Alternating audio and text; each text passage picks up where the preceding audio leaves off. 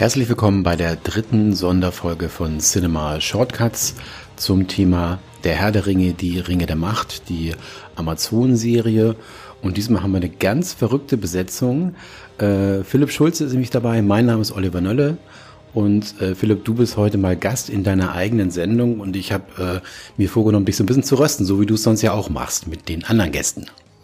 Naja, von wegen Rösten, aber ich bin ganz aufgeregt und äh, jetzt überlasse ich dir mal als Host die ganze Folge, denn du bist ja unsere Experte in Sachen der Herr der Ringe und du kannst ja auch noch ein paar Sachen erzählen, nämlich von der Premiere in London, da kommen wir später nochmal drauf, da warst du. Ähm, da wurden auch die ersten beiden Folgen gezeigt und genau über die ersten beiden Folgen wollen wir sprechen, wie wir sie gefunden haben aber du bist da noch tiefer im Geschehen drin, also dann leg mal los, Oliver. Ja, ich fange dann einfach mal an und danach kommst du auch dazu. Ich, ich mache dann ähm, den Stichwortgeber. Genau. Ähm, ja, äh, viereinhalb Jahre haben wir gewartet, haben wir gefiebert ähm, auf diese Serie. Ähm, und äh, ich bin persönlich Fan der äh, Kinofilme von Peter Jackson. Ich habe das Buch Der Herr der Ringe natürlich von J.R.R. Tolkien auch gelesen. Ich habe sogar auch äh, zum Teil im Silmarillion herumgelesen. Äh, nicht jeder, äh, der das äh, mal zur Hand genommen hat, dieses Buch, äh, was posthum erschienen ist, äh, mochte es auch. Das ist äh, noch schwerer zu lesen als die Anhänge. Ähm, da kannst du, kommst du später noch drauf, weil da muss ich kurz eben einhaken, weil einer der Darsteller, der Zwerg, hat doch gesagt, äh, er hat es immer wieder versucht zu lesen, aber es jedes Mal wieder bei eingepennt und hat es bis heute nicht geschafft, richtig? Genau, der Wayne Arthur hat im Interview gesagt, das ist für ihn ein bisschen wie Hypnose, das Silmarillion anzufangen, weil er sofort einschläft dabei. Das fand ich ganz, äh, ganz süß. Und natürlich haben wir auch in Cinema im Heft viel gemacht, ne? Erst das Special mit 16 Seiten, im, dem Heft danach kommen dann nochmal acht Seiten mit den Interviews von der Premiere. Also wir haben da ganz groß aufgefahren und äh, dann ging's los am Freitag mit den ersten beiden Folgen. Und wir beide haben halt sehr unterschiedliche Voraussetzungen, weil ich war dann am äh, Montag äh, in London gewesen bei der Weltpremiere und habe es auf der großen Leinwand gesehen am Leicester Square. Äh, hat Amazon dort die ersten beiden Folgen gezeigt im englischen Original. Und du hast es dann äh, am Freitag, hoffe ich gleich, oder am Samstag zu Hause gesehen in der deutschen Fassung. Also sehr unterschiedliche sozusagen Voraussetzungen beim Gucken. Ähm, und wollen wir sehen, ich bin sehr gespannt. Wir hatten ja noch nicht drüber vorher gesprochen, wie du es findest. Und du guckst sehr kritisch gerade. Ähm, mal sehen. Ähm, ja, der erste Eindruck, ganz ehrlich, äh, ich bin doch ganz schön geflasht. Ich habe es ja sogar zweimal gesehen, die ersten beiden Folgen, vor den Interviews und dann auf der Premiere.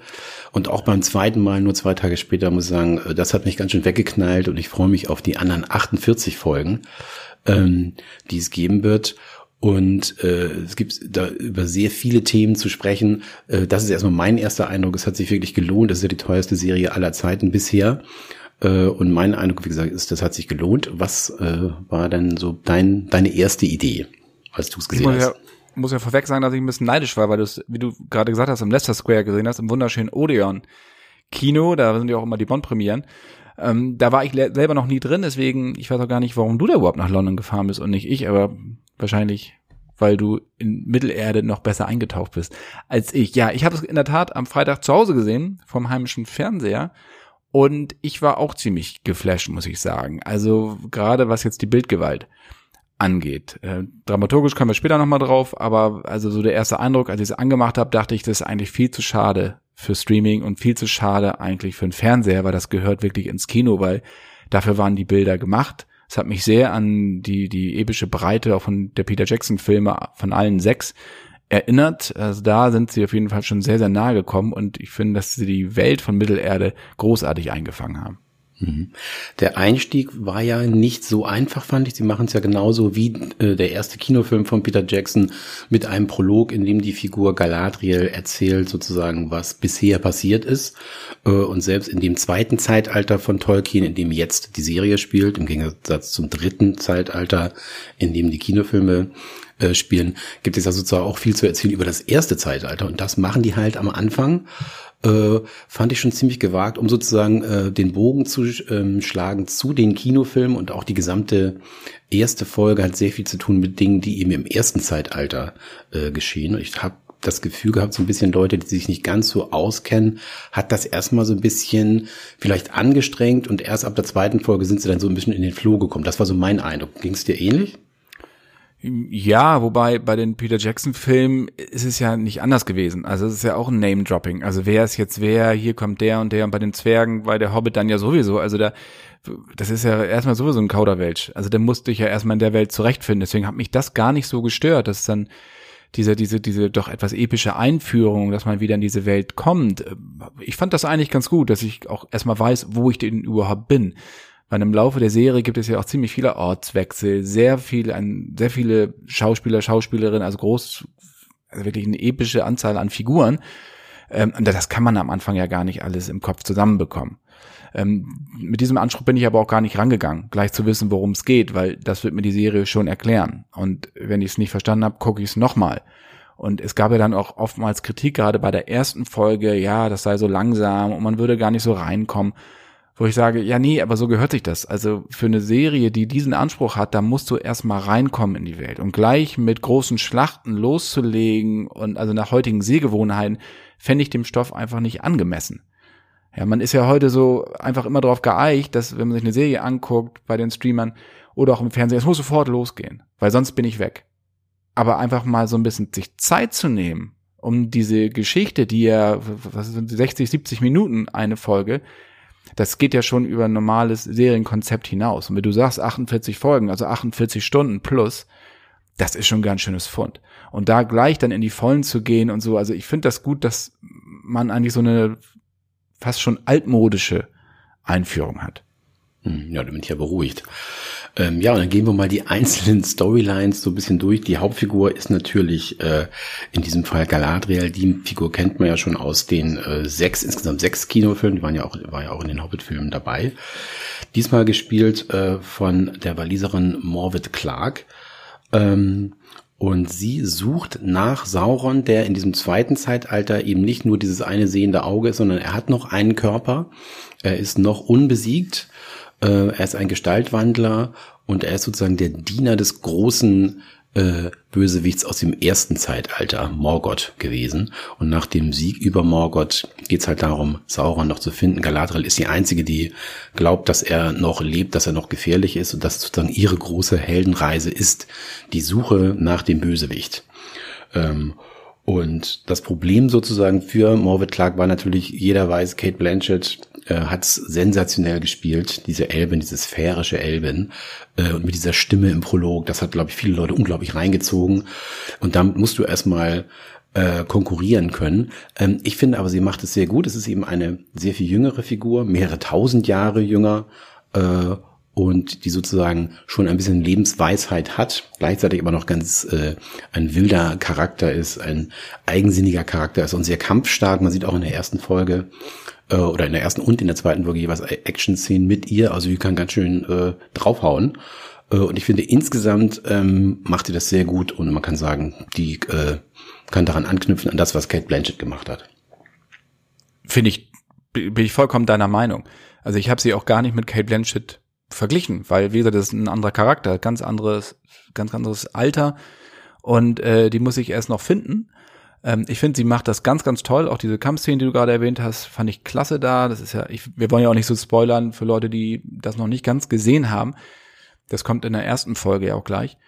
Fand ich klasse, wirklich im Stil der Elben und man muss ja auch sagen, Clyde Blanchett in den Herr der Ringe Film war sie ja nicht nur diese ätherische Schönheit, sondern sie hat ja auch mal ein dunkles Gesicht gezeigt, nämlich wenn es dann um den Ring ging, weil sie ja auch eine Ringträgerin ist. Das kommt ja dann auch in der Serie später dann auch noch zum Tragen, wenn die Ringe dann, dann irgendwann mal geschmiedet wurden.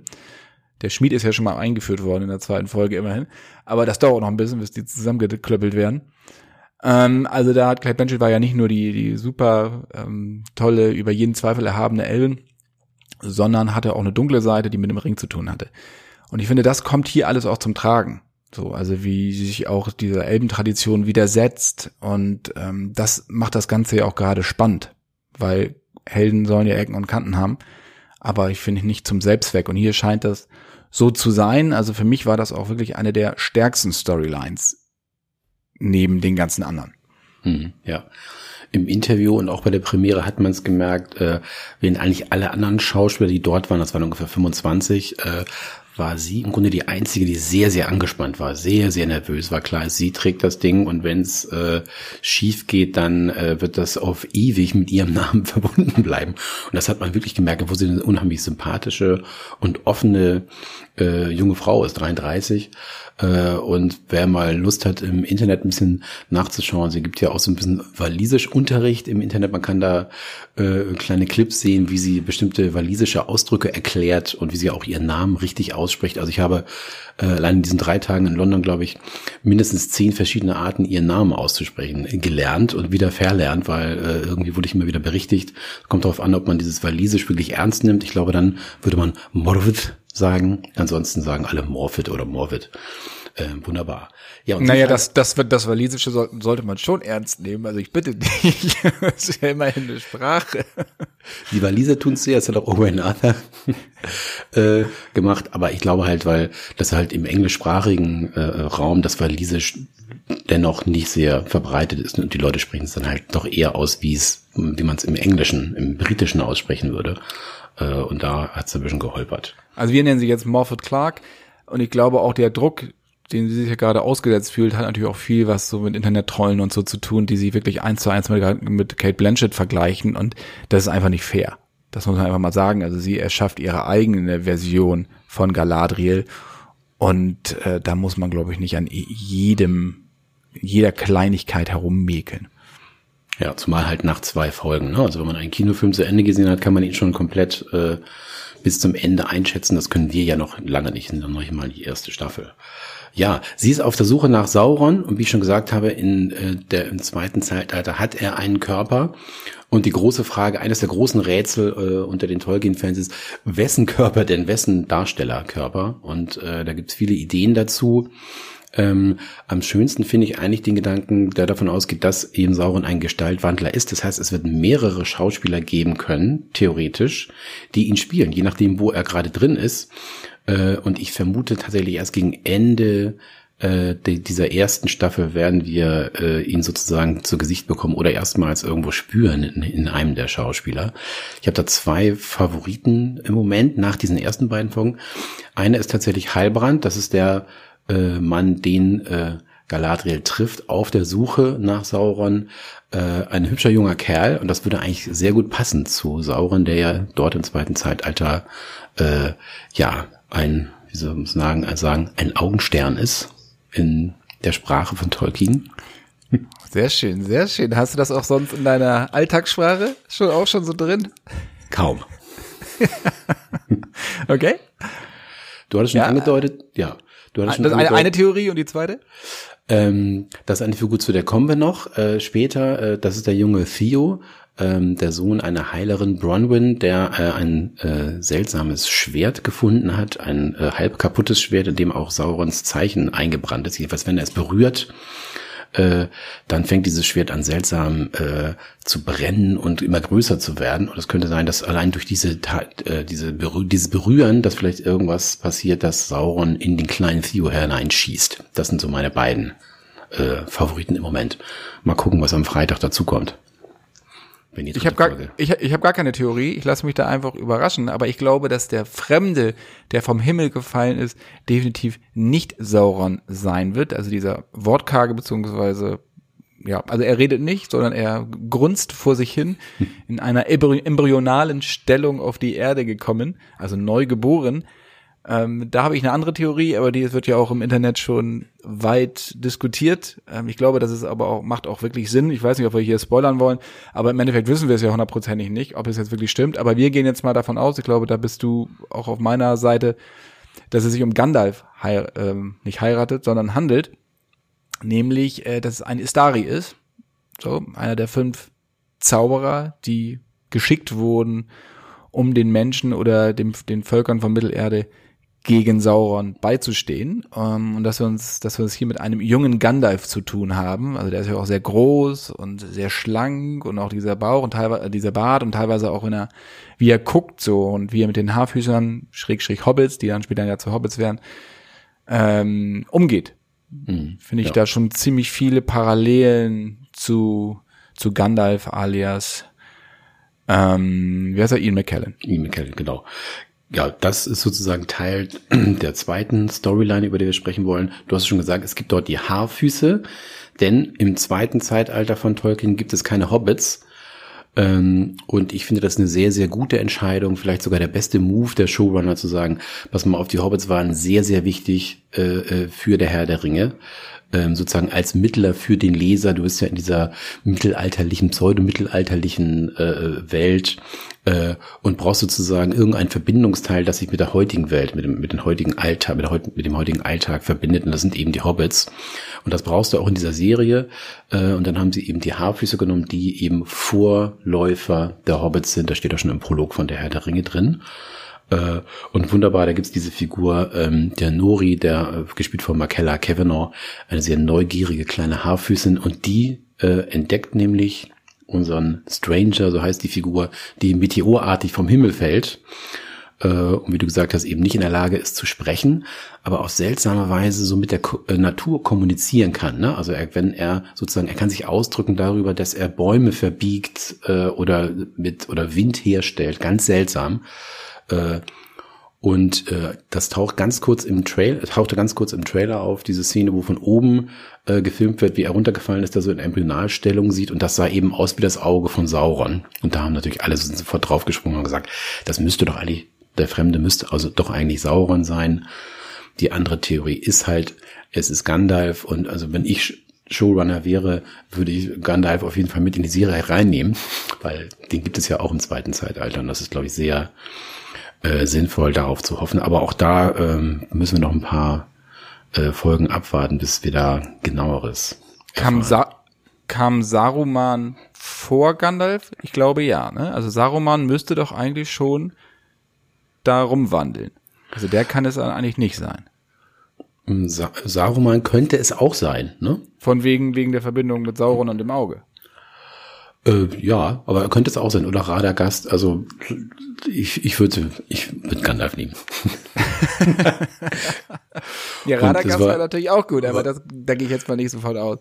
Nee. Der wirkte nicht ganz so verschroben und so, so schrullig.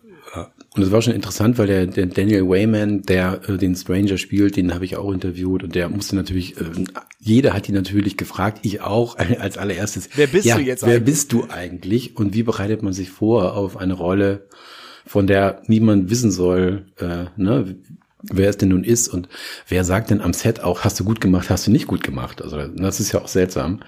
Ähm, wie kommuniziert man das? Weil alle anderen dürfen es halt nicht wissen. Er hat es auch den Schauspielerkollegen, dem Team tatsächlich nicht verraten. Und im Interview hat er auch erzählt, selbst das Casting war äh, total verrückt, weil die haben ihm auch sozusagen keinen Text gegeben, weil er spricht ja auch nicht. Ja, sie haben ihm sozusagen nur eine, eine, einen kleinen Essay geschrieben, äh, über eine Rolle, von der er da auch noch nicht wusste, wer es ist. Und er soll sich doch mal, er soll doch mal ein Tape aufnehmen zu Hause und versuchen, das irgendwie mit den Augen zu sprechen. Also ein ganz seltsames Casting hat bei Daniel Wayman aber ganz gut funktioniert und sieht ja auch sehr gut aus bisher. Also da dürfen wir gespannt sein. Das war ja sowieso, das war ja sowieso die Geschichte, ne? Dass die meisten vorgesprochen haben für eine Rolle, die sie noch nicht kannten. Also Morphe Clark hat für eine Rolle einer Elbin vorgesprochen, ohne zu wissen, dass es Galadriel ist. Ja, genau. Sie wusste erst, nachdem sie eine Woche lang in Neuseeland war, also bereits am Set, äh, eine Woche war sie da und erst dann äh, wusste sie, dass es Galadriel ist. Sie hatte im Interview auch gesagt, sie hat dann nochmal alles durchgelesen, das ganze Silmarillion und sie gefragt, welche, welche Elben könnte ich denn sein? Ist aber nicht äh, selbst auf Galadriel gekommen. Äh, das wurde sogar noch verrückter bei einer der Haarfüßen, äh, mit der ich gesprochen habe, die Mutter, die die Mutter von Nuri spielt. Äh, die ähm, wusste, genau, die hat auch für eine Rolle vorgesprochen, von der sie nicht wusste, was es ist und noch nicht mehr wusste, dass es eine Haarfüßin ist. Und die wurde dann an einem Donnerstag angerufen äh, und gefragt, ob sie am Sonntag in Neuseeland sein kann. Weil da geht's dann los. Und sie ist dann losgeflogen und wusste auch da noch nicht, äh, was passiert ist und wer sie, wen sie überhaupt spielt. Das hat mir erst dann gesagt, als sie ankam und dann hatte sie zwei Wochen Zeit, sich auf diese Rolle vorzubereiten am Set. Also das ist schon sehr verrückt. Die Geheimhaltung war extrem äh, in diesem Fall und hat aber wunderbar funktioniert. Bis heute. Bis heute. Mhm. Ja, an die nächste Storyline, da geht es dann auch um Figuren, die wir kennen. Äh, Elrond, ähm, der trifft äh, Celebrimbor, ähm, ein großer Schmied im zweiten Zeitalter und wer sich ein bisschen auskennt, weiß, das ist der Mann, der die Ringe der Macht schmieden wird und ähm, Aeron soll Celebrimbor helfen, eine große Schmiede zu bauen. Äh, und dazu brauchen sie, äh, in der zweiten Folge kommt das dann, die Hilfe eines Zwergs, nämlich Durins des Vierten, gespielt von dem äh, walisischen Comedian Owen Arthur, ein wunderbarer Mann, äh, erzähle ich gleich auch noch davon, äh, und seine Frau Dieser, gespielt von Sophia Nomvete. Und hier sehen wir dann äh, Casadum, was wir auch, das wir auch kennen, ähm, aus der Herr aus den Kinofilmen, aber eben in einem völlig kaputten Zustand. Und äh, in der Serie sehen wir Casadum halt sozusagen in der Größe der Pracht dieses, äh, ja, wie soll man sagen, Berg, Bergwerks. Herrschertum. Äh, das haben, hat wirklich unheimlich gut geklappt und äh, die Einrichtung ist toll, die Effekte sind dort sehr stark. Ähm, das ist sozusagen die dritte äh, Storyline. Weiter geht's mit, äh, wir haben schon angesprochen, die Südländerin, eine Heilerin namens Bronwyn, also ein Mensch, die eben diesen Theo als Sohn hat, von dem wir, ich davon ausgehe, er könnte etwas mit Sauron zu tun haben. Äh, die lebt in den Südlanden äh, und verliebt sich in einen Waldelben, äh, Arondir und der Waldelb ist da, um die Südländer zu beobachten. Da gibt es also einen großen Turm, auf dem die stehen und aufpassen, dass die Südländer nichts falsch machen, weil die bekannt sind im zweiten und auch im ersten Zeitalter dafür, sich meistens auf die Seite des Bösen zu stellen. Und insofern äh, gehören die sozusagen eigentlich verfeindeten Lagern an, aber die beiden verlieben sich ineinander und wir haben da eine schöne verbotene Liebe und eine Liebe zwischen Mensch und Elb, was ja bei äh, Tolkien öfter vorkommt. Beren und Luthien im ersten Zeitalter, das sind ja die Namen, die bei Tolkien und seiner Frau äh, auf dem Grabstein stehen und natürlich Aragorn äh, und Arwen. Genau, also ich muss auch sagen, dass diese ganzen Storylines, man hat ja, es ist ja immer so schwierig, also du hast dann irgendwie vier, fünf Storylines, die parallel laufen, die dich immer aus der anderen dann wieder rausholen, wenn da hingesprungen wird. Ähm, hier habe ich dann so, auch, auch so ein, zwei Storylines, die mich jetzt erstmal in den ersten beiden Episoden nicht wirklich interessiert haben. Also diese Haarfüße-Geschichte, das ist, dachte ich so, hm, interessiert mich jetzt nicht. Bis er dann vom Himmel fiel, ne? Und dann das so zusammen verbunden wurde. Genauso wie Elrond. Auch das hat mich nicht interessiert, bis er den Schmied trifft. Dann wird mich, wird das wieder interessant. Im äh, Gegensatz zu den Südländern, das finde ich spannend. Das finde ich interessant, so ähm, das zu sehen. Genauso wie Galadriel. Auch das, finde ich, funktioniert.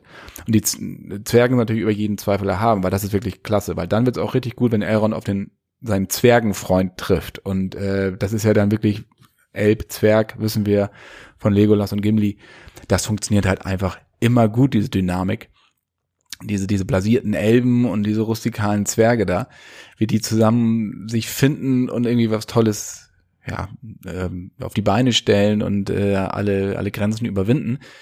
Ich glaube, dass es auch im Laufe der, der Serie, dass die anderen dann auch ein gutes gute Entwicklung einfach nehmen, die Storylines, gehe ich fest von aus. Also es ist nichts, was mich vollkommen gar nicht interessiert hat, aber manche Storylines interessieren einfach mehr als andere. Aber da wirklich da die Balance zu finden, ist natürlich eine Mammutaufgabe. Ja, das haben sie zumindest in den ersten beiden Folgen ganz gut gemacht. Du siehst ja immer den, den äh, Plan von Mittelerde. Okay, jetzt gehen wir von den Südlanden wieder zurück, hm, hm, hm, äh, woanders hin, nach äh, Eregion oder nach Lindon oder sonst irgendwas. Ähm, und obwohl sie ist ja auch kein richtiges Hin- und Herspringen. Sie bleiben doch recht lang, finde ich, an, an einem Handlungsort und gehen dann weiter. Und so, das äh, finde ich, haben sie ganz gut gemacht. Und zwei der Storylines, die äh, äh, behandelt werden, haben wir noch gar nicht. Die sind sozusagen in den ersten beiden Folgen tauchen die noch gar nicht auf.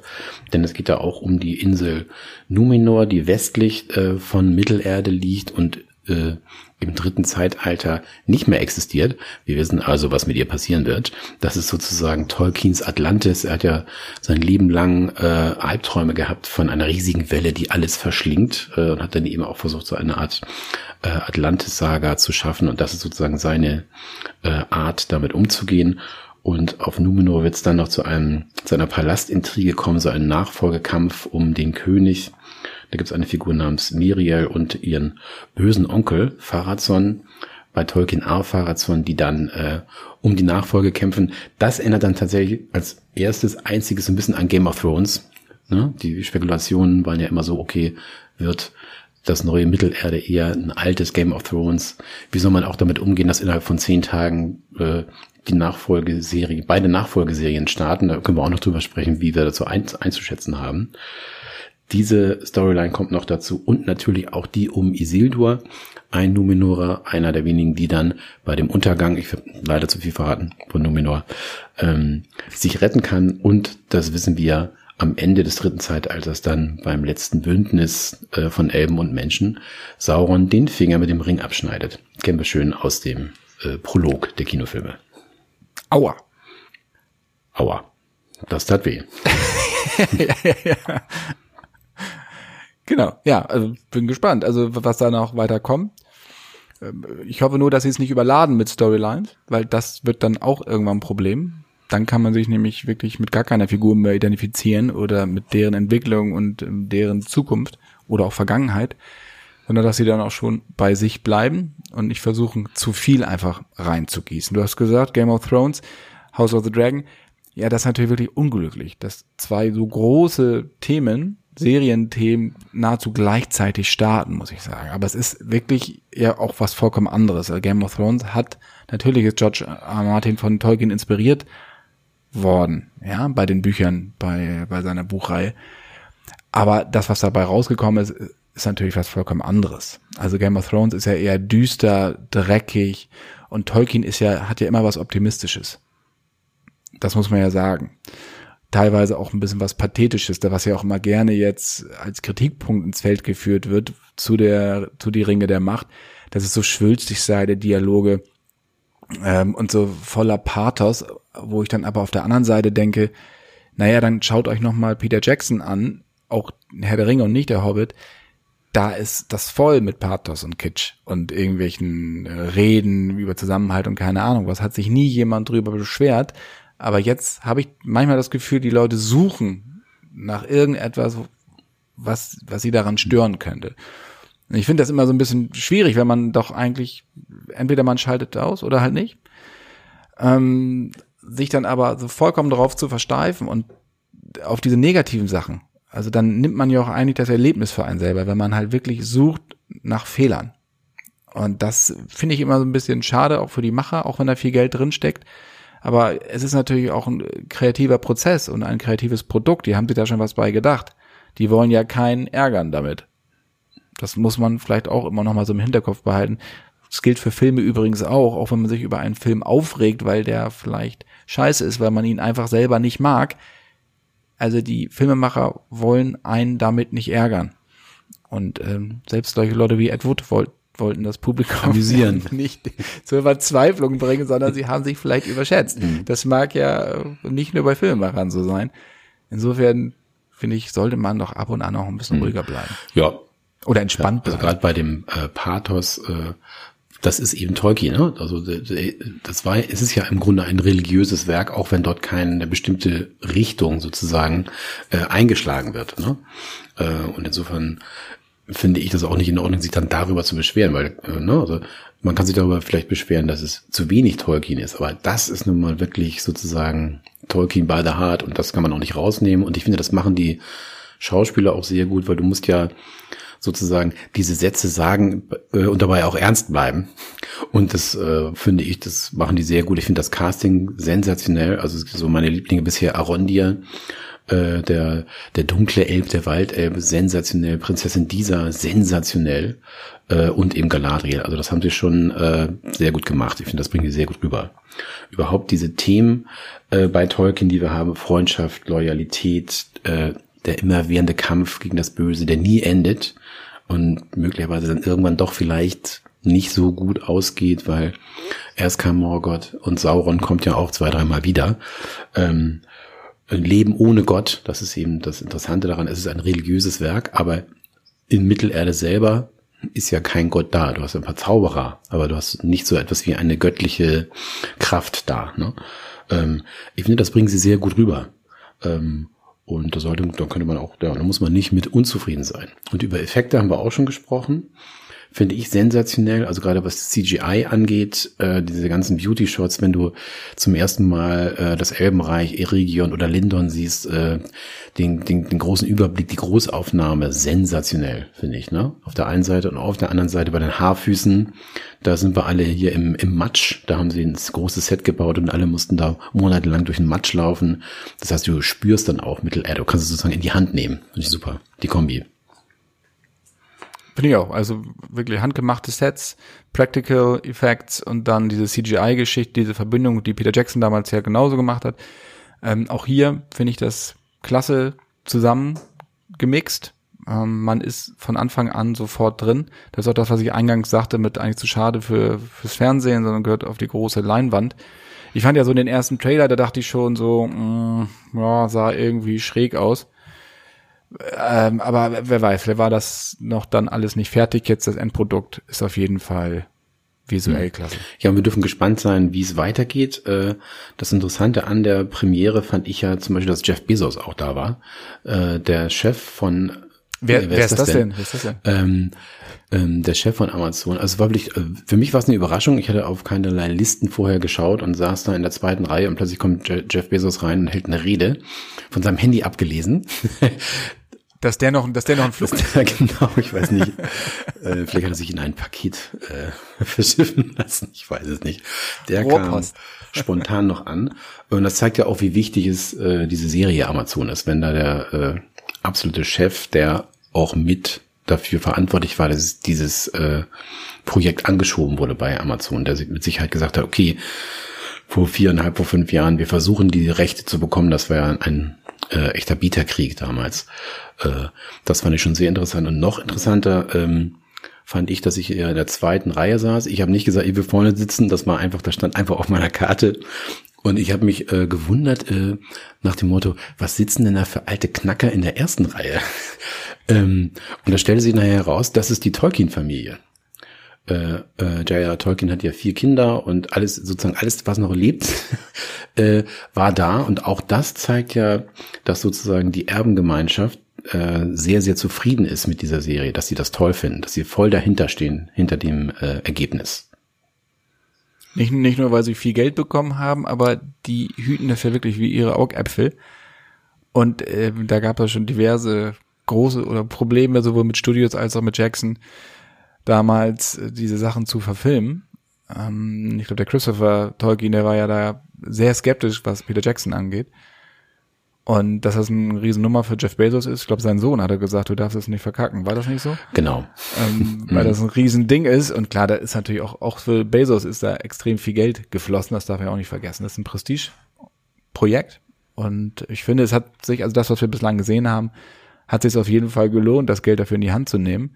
Die Frage ist halt, wie sie es jetzt weiter ausführen. Aber das Wort alte Knacker, das ist natürlich irre, dass du das hier einfach mal so sagst. Du bist ja nun auch nicht mehr der Jungspund, den ich dich kennengelernt habe. Ja, ich fühle mich da dynamisch, äh, jung dynamisch aktiv, als ich die gesehen habe. schön, dass du die so gefühlt hast. Es ist schön, dass du die so gefühlt hast. Das ist ja die Hauptsache, lieber. ja, ja. ähm, ja, was äh, zu der Premiere wollte ich auch noch eines sagen, weil, wie gesagt, da waren die ungefähr 25 wichtigsten äh, Darsteller, Schauspieler dort. Äh, und es scheint einen neuen Trend zu geben bei ähm, Premieren, nämlich nicht mehr äh, möglichst unauffällig oder möglichst knapp geschürzt dorthin zu kommen, sondern tatsächlich mit äh, ja, Kleidungsstücken, die großes Hollywood sind. Also es ist ja sensationell, was die, äh, nicht nur die Damen, auch die Herren da trugen. Also zum Beispiel Nazanin Bonyadi äh, trug einen Hut, der eher wie ein Vogelkäfig um sie herum gestaltet war. In der, dieser goldgelben Farbe der, der Bäume von Lindon, hat sie erklärt. Äh, und die Darstellerin von Prinzessin Disa, ähm, Sophia Numwete, hatte ein riesiges rotes Kleid an mit, das war, glaube ich, sieben Meter lang. Also ich weiß nicht, wie sie in den Stuhl gekommen ist. Man musste da irgendwie, da gab es dann irgendwelche Menschen, die ihr Kleid hinterher tragen mussten. Sensationell. Und die beiden, die am spießigsten aussahen, waren dann die beiden Showrunner. Äh, Patrick McKay und äh, John D. Payne, die dann einfach äh, ihren Anzug vom letzten Mal so gefühlt äh, rausgekramt haben und dann da standen und äh, ja, in die Menge grinsten. Wunderbar. Und jetzt ist natürlich die Frage, als was bist du denn gegangen? Also naheliegend ist ja Streichholz, das kennst du ja. Nackt und rot wird von alleine am Kopf. Der, der alte Witz, äh, ich glaube, jetzt kennt ihn schon keiner mehr. Den erzählen wir auch schon seit 40 Jahren. Also, was hast du denn angehabt? Führ uns doch mal durch Ja, deine ich Garderobe. hatte äh, meine Garderobe als kritischer Journalist an. Äh, Das heißt Brillen und. Bedenkenträger. Kortjacket. Also, also was ist Nein, ich hatte schon einen? Sakko an und eine schöne graue Hose und ein Hemd, klar. Na gut, also konnte man Man nicht ist ja auch. Botschafter. Muss was geht. Also ich habe noch keine, ich muss jetzt, du bist Botschafter, das sind immer Botschafter. Ich habe auch noch keine Anrufe gekriegt nach dem Motto, was hat der Nölle denn da angehabt? Ja, ich hatte ein bisschen Angst, dass äh, die Leute von Amazon sich dann auch beschweren. Aber alles gut Haben sie gegangen. nicht. Ja, ja, hast du den Hintereingang Ich habe so, ich habe so ja, puh, gefleht. Bitte.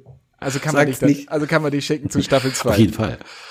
Äh, Ja, wissen wir da eigentlich schon, äh, ob es losgeht? Also ich hatte mit Amazon gesprochen, wann, wann die sozusagen mit der zweiten Staffel mit dem Drehanfang bestätigt, äh, ist ja im Grunde schon alles bis zur, bis zur fünften Staffel, theoretisch. Also äh, kann natürlich immer noch wieder eingestellt werden, wenn das Ganze, wenn der Erfolg nicht so ist, wie äh, man sich das gewünscht hat. Aber es soll Na, die werden jetzt sicherlich nach der, jetzt Ende des Jahres werden die wahrscheinlich loslegen, weil jetzt ist die ganze PR-Geschichte, da reisen sie noch um die Welt. Dann kann ich mir gut vorstellen, dass es jetzt im Oktober bzw. im November, dass es losgeht. Also die werden da schon mit der Vorproduktion sicherlich losgelegt haben, aber das Ganze soll ja auch nicht mehr in Neuseeland gedreht werden, sondern doch jetzt in England. Genau. War das nicht so? ich sag mal so, die ganzen Landschaftsaufnahmen in Neuseeland haben sie jetzt schon gemacht. Äh, und jetzt können sie, und den Untergang von Numenor, ja, ich verrate es schon wieder, den äh, macht man dann per CGI und tatsächlich in äh, Großbritannien wird die zweite Staffel gedreht. Dann ist das logistisch auch ein bisschen einfacher, als alle da nach Neuseeland zu karren. Ich war ja auch mal da, das ist ja noch nicht gerade um die Ecke. Ich war bei The Hobbit, war ich zweimal am Set, genau. Und ähm, dann für zwei Tage jemals, Luxussorgen. Ähm, aber ich war ganz schön müde, das weiß ich noch. Diese knapp 24-stündige Anreise, aber es hatte sich ja damals gelo gelohnt, nämlich in der Seestadt Eskarot zu stehen ähm, mit 600 Milliliter Wasser im Tank. Insofern, anstelle von einem tiefen See, das nochmal so als kleine Anekdote am Rande, aber du hast die Premiere gemacht, insofern sind wir fast. War das nicht der Set-Visit, wo du verschlafen hast? Ja, da habe ich verschlafen, das stimmt. Das passiert mir ja, oder ist mir noch nie passiert. Aber weil ich angereist bin am Abend, dann habe ich mich hingelegt und dann morgens klingelt dann um neun nämlich das äh, Telefon vom Hotelzimmer, wo ich denn bliebe. Äh, So schnell war ich noch nicht angezogen, weil nämlich alle anderen Kollegen schon draußen im Bus saßen und jetzt warteten, dass ich, dass es nach Wellywood geht. Also wir waren in Wellington, das wird ja dann Wellywood auch genannt, weil nämlich da ja Herr der Ringe Sachen entstanden sind, aber auch King Kong und Avatar. Und dann ging es dann äh, zu Wetter und in die Studios. Äh, ja, das war ein bisschen schwierig. Auch nachher, als dann die Kostümdesigner uns erzählt haben, wie sie die ganzen Sachen designt haben, mir dann doch immer wieder die Augen zufielen. Nicht, weil, weil das so langweilig war, weil ich so müde war. Aber ich habe unlängst noch mal meine ganzen Aufzeichnungen gefunden von 2013 und 2011 sogar, genau. Ja, damals war ich da. Äh, Ich habe wohl offensichtlich alles mitgekriegt. Insofern äh, war, war das noch okay. dann. Siehst du, der Vollprofi. Ja. Der Einzige am Set, der dann geschlafen hat von den Journalisten, weil die alle waren ja rechtzeitig aufgestanden. War wahrscheinlich Peter Jackson. Ja. Obwohl, nee, der stand einfach mit seiner Tasse und seiner Cargohose und seinem Holzfällerhemd und hat sich das alles angeschaut, nachdem er da mit dem Aston Martin DB5 natürlich rangefahren ist. Natürlich. Ja, Stiefhoch. ja, ja, genau. Nee, jetzt genau, kommt die nächste Folge, schon am Freitag. Mal, bin gespannt, was uns da erwartet. Ähm, und dann sind wir, glaube ich, am Ende mit dieser Folge, oder hattest du? Ähm, wir können natürlich noch so ein bisschen über Bewertungen. ah ja, äh, das, äh, ja, genau, da, genau, da bei lass uns drüber reden. Amazon sowas und bei aber. anderen äh, äh, Internetseiten sprechen. Was, glaube ich, aufgefallen ist, es wurde ja mit einem Aufschrei kommentiert, dass bei Amazon selbst äh, man bisher die Serie noch nicht kommentieren kann. Da haben einige Leute, die es äh, mit ihnen nicht sehr gut meinen, behauptet, äh, Amazon würde das jetzt sozusagen extra sperren, die äh, Kommentar- und Bewertungsfunktion. Das ist aber schon seit August so äh, dass sie bei ihren eigenen äh, äh, Produktionen, also seit Anfang August zunächst einmal, das heißt glaube ich 72 Stunden lang äh, sperren, um dann bei den Bewertungen auch nachschauen zu können, haben die Leute es wirklich gesehen, das könnt ihr auch nachprüfen, äh, oder handelt es sich um Review-Bombing, um Bots, die äh, schlechte Kritiken schreiben sollen. Äh, auf anderen Seiten ist es tatsächlich passiert, äh, also äh, deutlich, finde ich, zu sehen auf der Seite Metacritic.com, auf die ich immer gerne gehe, wegen der äh, journalistischen Bewertungen dort. Da kannst du sehen, was die Profipresse gerade aus den USA über eine Serie, über einen Kinofilm ähm, schreibt. Sehr, sehr gut. Und da gibt's eben auch eine User-Funktion. Und das ist schon sehr überraschend. Da gibt's, glaube ich, jetzt bisher Stand heute 2200 Bewertungen und allein 1700 Mal ist es die Null. 0 bis 10 kannst du da geben. Und das ist dann schon heftig, ne? Also ähm, da glaube ich. Ja, das, das riecht schon, das riecht schon nach System bzw. nach Kampagne. Ja. Und man darf ja auch nicht vergessen, also dieses Sperren der Kommentarfunktion, ich meine 72 Stunden später, äh, wenn dann wirklich auch die Sa Leute die Sachen gesehen haben, weil es ist ja oftmals im Netz auch so, es wird, du da kannst Sachen kommentieren, die noch gar nicht im Kino sind, die die Leute also noch gar nicht gesehen haben können. Und das drückt dann wirklich die Bewertung derbe nach unten. Und ich frage mich immer, was sind das für Leute, die quasi ihr Sehen halt daraus ziehen, diese Sachen schlecht zu machen? Also ich habe ich habe ehrlicherweise andere Sachen zu tun. Ich kann mich auch sehr echauffieren über Filme und Serien, die ich nicht mag aber doch nur, wenn ich die Sachen gesehen habe. In diesem Fall kann man, glaube ich, Vermutung anstellen, denn schon äh, als die ersten Bilder und der Trailer kamen, wurde ja ganz klar gegen angestunken, weil es eben sehr viele Frauenrollen waren. Es geht hier zum Thema, um das Thema weibliche Repräsentation. Äh, und natürlich, weil es ein diverser Cast ist. Und das äh, ist, glaube ich, eine bewusste Entscheidung äh, des Teams gewesen, der Showrunner, zu sagen, wir haben POC-Menschen, die Zwerge spielen, die Menschen spielen, äh, die eben auch einen Elb spielen. Und da gab es halt viele, ich sage mal, als Fan verkleidete Rassisten oder Chauvinisten, die sozusagen sehr klein, an diese kleine Gruppe, aber sehr lautstark sich ähm, dort gemeldet haben. Das ging ja schon vorher los. Diverse ähm, Schauspieler haben darüber berichtet, dass sie rassistisch beleidigt wurden. Also gerade mit Nazanin Bonyadi habe ich auch darüber gesprochen. Sie hat gesagt, klar, äh, das ging sofort los, in dem Augenblick, in dem feststand, dass sie die Rolle übernimmt. Äh, ich hätte jetzt nicht gedacht, dass es tatsächlich so intensiv äh, noch geschieht, wenn der, wenn die Serie raus ist. Dass die jetzt also noch wirklich draufhauen. Und man sieht es auch in den äh, Bewertungen. Das sind meistens nur ein so ein Wortsätze oder ein Satz, in dem halt von Vogue, Vogue Shit steht oder es geht um Jeff Bezos äh, äh, persönlich, also nicht eben um die Serie, das ist gar nicht diese Begründung, ja, ich habe die Serie gesehen, folgendes hat mir nicht gefallen. Und selbst wenn das der Fall ist, steht dann nur, ja, das ist ja nicht Tolkien, ja, also das als eine Begründung reicht ja auch nicht aus. Ne? Das ist schon wirklich auffällig, äh, gerade bei Metakritik. Es gibt andere Seiten, IMDB, äh, IMDB.com, da gucken wir auch gerne drauf. Da hält sich das die Waage, ne? da sind wir so bei 6,6, 6,8 von, äh, von 10 in der Bewertung was vollkommen in Ordnung ist, aber auch da ist auffällig, dass 25 Prozent aller Bewertungen halt einen Punkt geben, also den, den wenigsten. Ähm, da schlägt es halt nur nicht so durch, weil da viele halt auch die 10 geben oder ganz normal eigentlich so 6, 5, 6, 7, 8 Punkte, was auch okay ist. Ne? Ich würde eher 9 oder 10 geben. Äh, ich habe kein Problem damit, wenn Leute sagen, ich gebe 5 oder 6. Könnte ich nachvollziehen. Ne? Und du hattest ja gesagt, sie haben darauf geachtet, einen diversen Cast zu machen und auch starke Frauenrollen zu erschaffen oder eine Vielzahl an starken Frauenfiguren zu erschaffen. Und ich muss sagen, ich finde das großartig, weil das nämlich vollkommen organisch in diese Welt eingebunden ist. Also du, du hinterfragst das nicht, es fällt nicht auf, es ist einfach normal. Und das ist für mich einfach toll, das so zu sehen. Und wenn Leute sich darüber aufräumen, da fällt mir halt, aufregen, da fällt mir halt einfach nichts mehr zu ein und lässt tief blicken. Und ich hoffe, dass diese Leute auch schnell verstummen. Ja, ich hoffe es auch. Und du hast es gesagt, mir, mir ging es genauso, als ich dann äh, die Serie gesehen habe. Ich hatte mich vorher mit dem Thema viel beschäftigt. Wir hatten ja auch Interviews dazu geführt, äh, auch mit Leuten, die da im Internet angegangen wurden, weil sie immer einen Satz gesagt haben. Äh, und wenn du dann die Serie siehst, dann siehst du nur eine tolle Figur und danach stellst du fest, ach so, ja, nee, ach, die ist ja nicht weiß. Ne? Das heißt, die haben das äh, nicht nur einfach bewusst geschaffen, dass äh, äh, der Cast divers ist, sondern es passt auch. Sie haben einfach auch den besten Mann, die beste Frau für diese Rolle gefunden und deshalb ist dieses Casting so sensationell. Ne? Und wenn man heute über äh, die äh, Filme von, von Peter Jackson spricht, ja, das war damals ja so toll mit den Effekten, vielleicht sprechen wir in 20 Jahren auch über diese Serie, weil wir dann sagen, was man auf damals war es das erste Mal überhaupt, dass es ganz, ganz natürlich war, dass ein Cast divers ist und seitdem hat man eigentlich darüber gar kein Wort mehr verloren. Das wäre schön, wenn das die Serie schafft.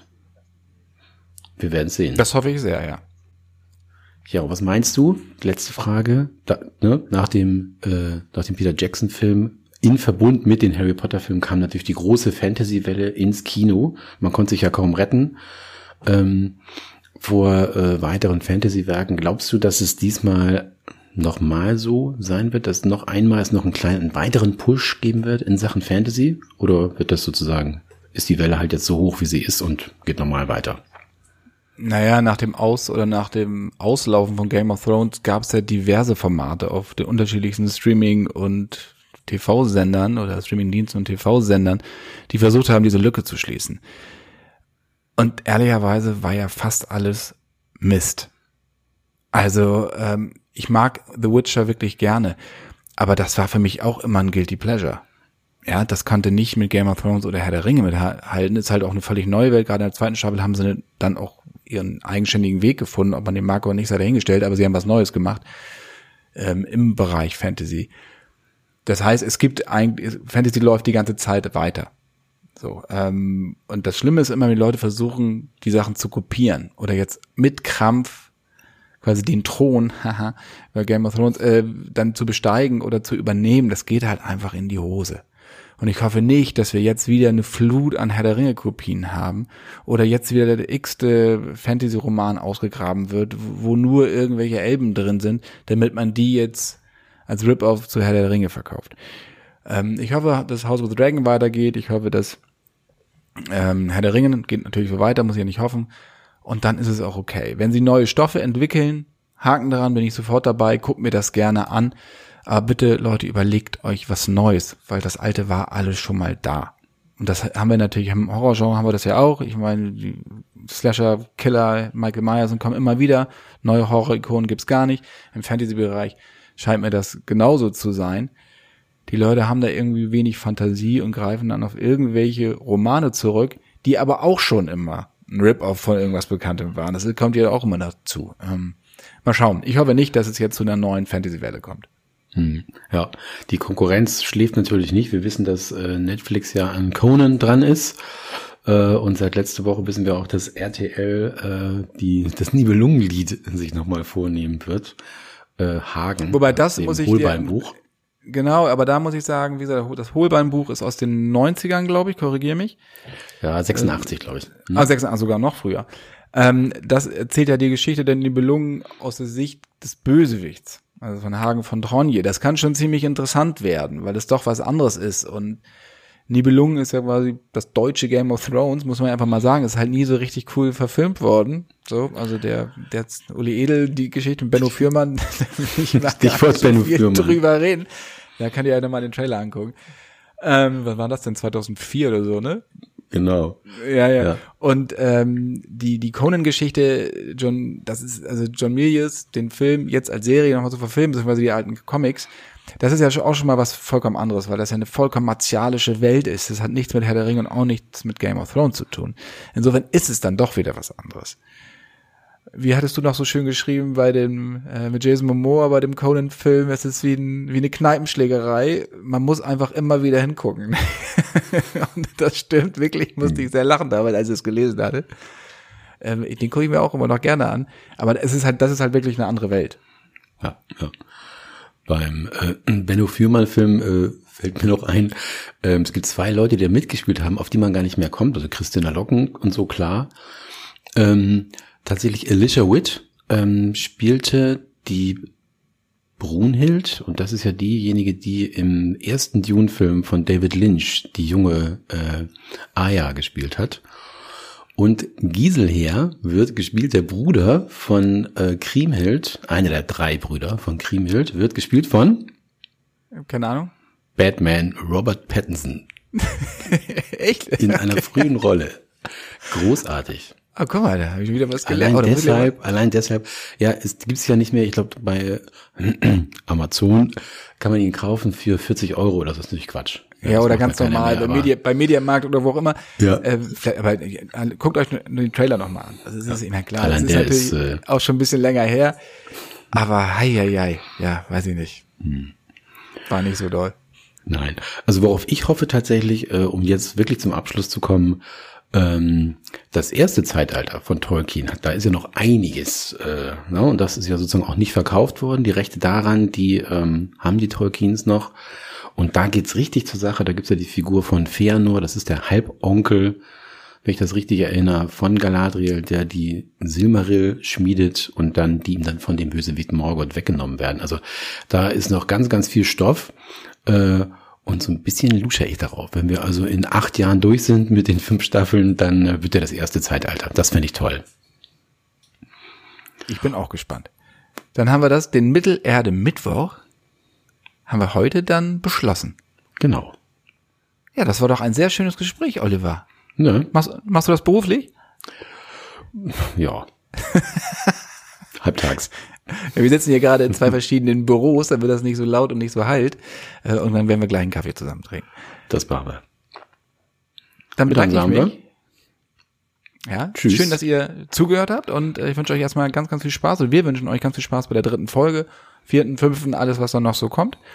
Und wir hören uns dann demnächst wieder in den Shortcuts wieder. Bis dann. Tschüss. Tschüss.